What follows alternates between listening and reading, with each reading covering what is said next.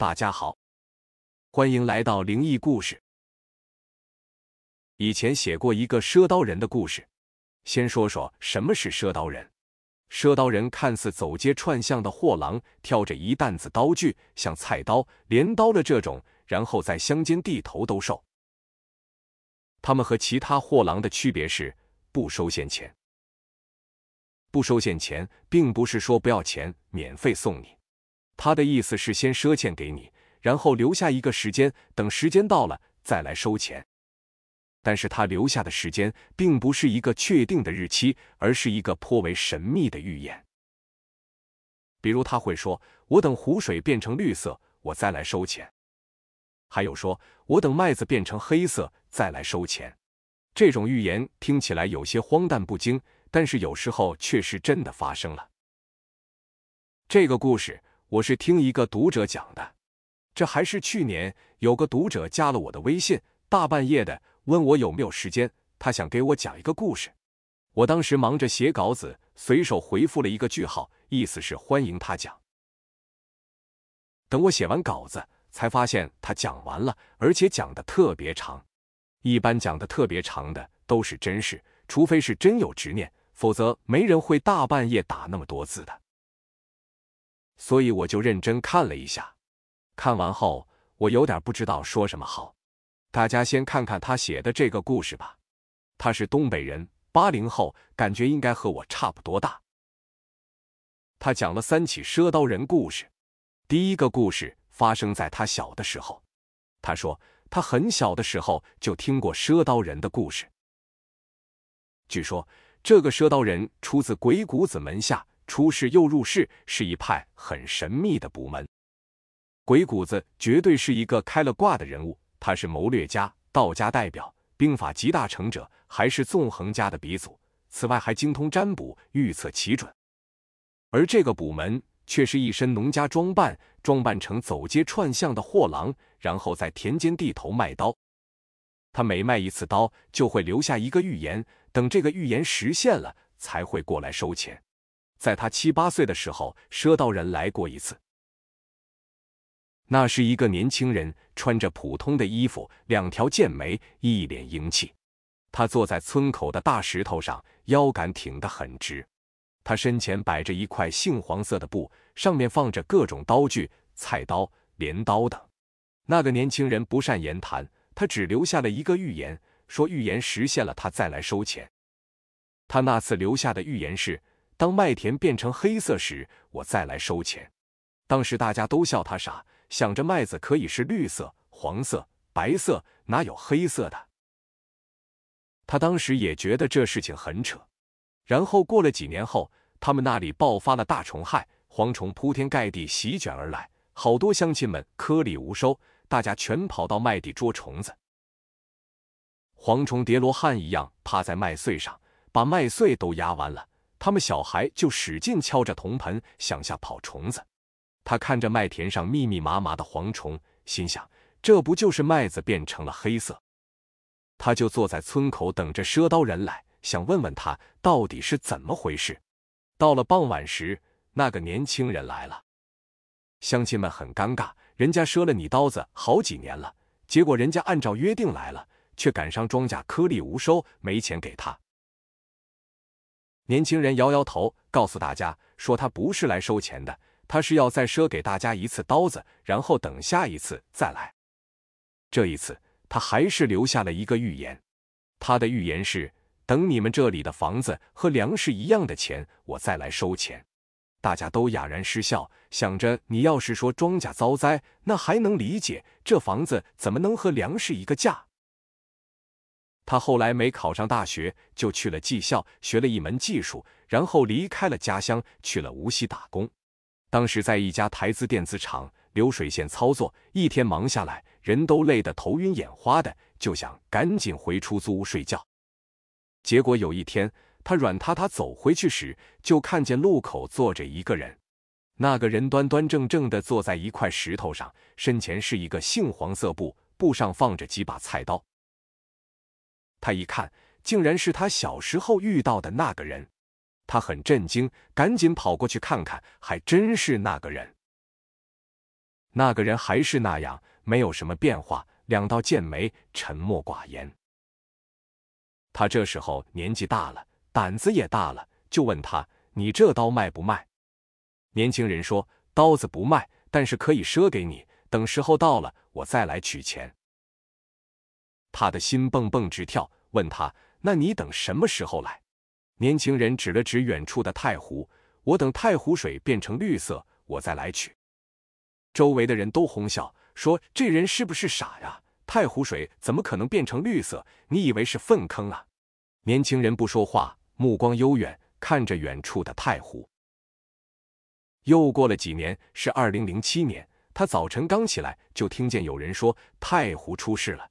整个太湖都变成了绿色，他大吃一惊，赶紧套上衣裤往水边跑，就发现岸边堆了厚厚一层绿色水藻，水里也是密密麻麻的水藻。放眼望去，整个太湖都变成了浓重的绿色。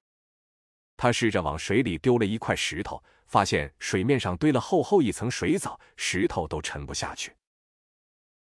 后来他才知道，这叫蓝藻。那一年爆发了大名鼎鼎的太湖蓝藻事件。他请了一天假，失魂落魄的坐在街头等着赊刀人。还是傍晚时分，赊刀人来了，他赶紧还给了他钱。然后他老老实实的等着人走完后，给这个年轻人鞠了一躬，请教他他自己的方向在哪里。赊刀人开始不回答，只是淡淡的说自己是卖刀的，并不懂什么。他就跟着赊刀人走，百般哀求，恳请他指点迷津。后来，这个人被他缠的没办法，就告诉他，让他去一个大鹏展翅的地方，然后投资一家小辫子公司，十年后他就什么都有了。他当时很困惑，大鹏展翅的地方还要投资一家什么小辫子公司，这是什么意思呀？但是不管他怎么问，那个年轻人都不肯再说什么了。第二天。他找了好多人问，别人告诉他，大鹏展翅的城市啊，就是深圳。深圳是经济特区，就被称为鹏城。然后他就辞职了，背着一个背包去了深圳。到了深圳，他一边打工，一边寻找小辫子公司。但是这个小辫子公司怎么找呢？他到处打听有什么叫小辫子的公司，后来发现有一个理发店叫这个名字，他千方百计跟别人搭上关系，投资了人家几千块，做了个小股东，结果理发店没撑到半年就倒闭了。他觉得不对，然后他就继续找。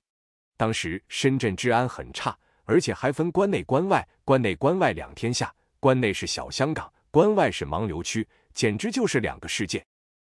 甚至你想从关外进关内，还要办边防证。好在第二年取消了暂住证，边防证也取消了，所以他就趁着休息的时候往关内跑，想找找那个小辫子公司。但是他没头苍蝇一般，怎么着都找不到。后来有一次，他在网吧无聊上网，登录 QQ 和大家吐槽聊天，就看见 QQ 弹窗出了一个新闻，说腾讯公司市值超过了好多。他一愣，腾讯公司这是什么公司？点开看看，他才明白，原来自己经常登录的小 QQ 就是腾讯公司呀。他再仔细看看这个小 QQ，一个小企鹅围着一个小围巾，这不就像是一个扎着辫子的小娃娃吗？他当时都要疯了，觉得自己苦苦寻找的公司就是他了。他查了查，投资腾讯公司就是买他的股票吗？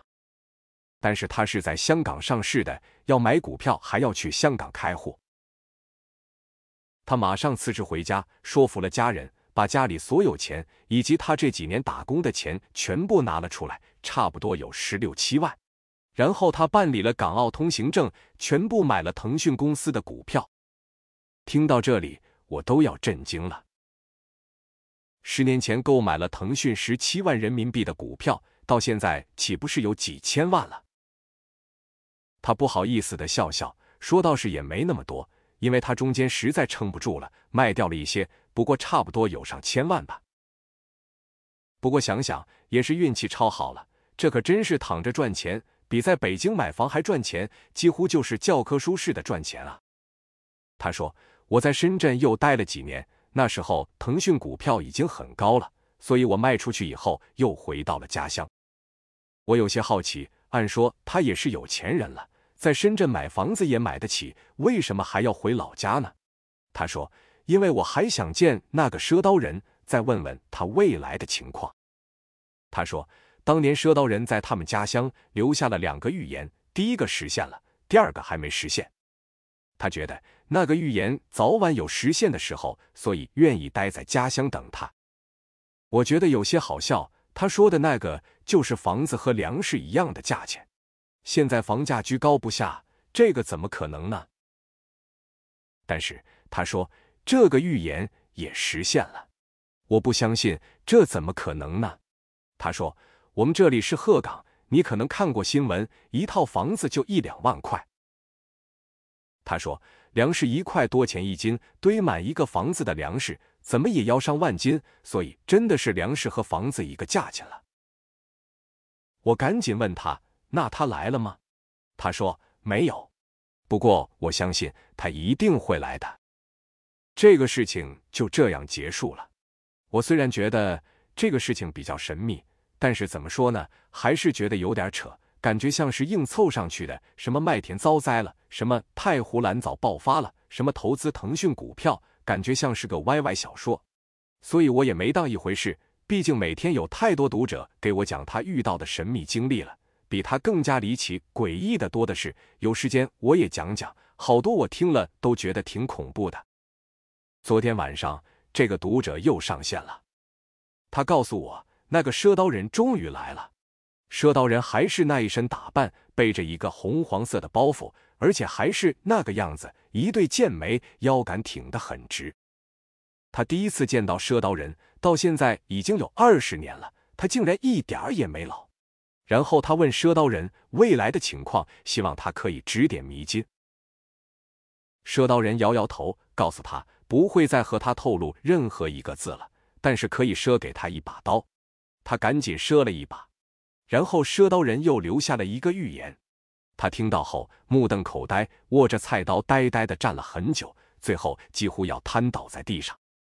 我有些吃惊，什么样的预言能让他这样失态呢？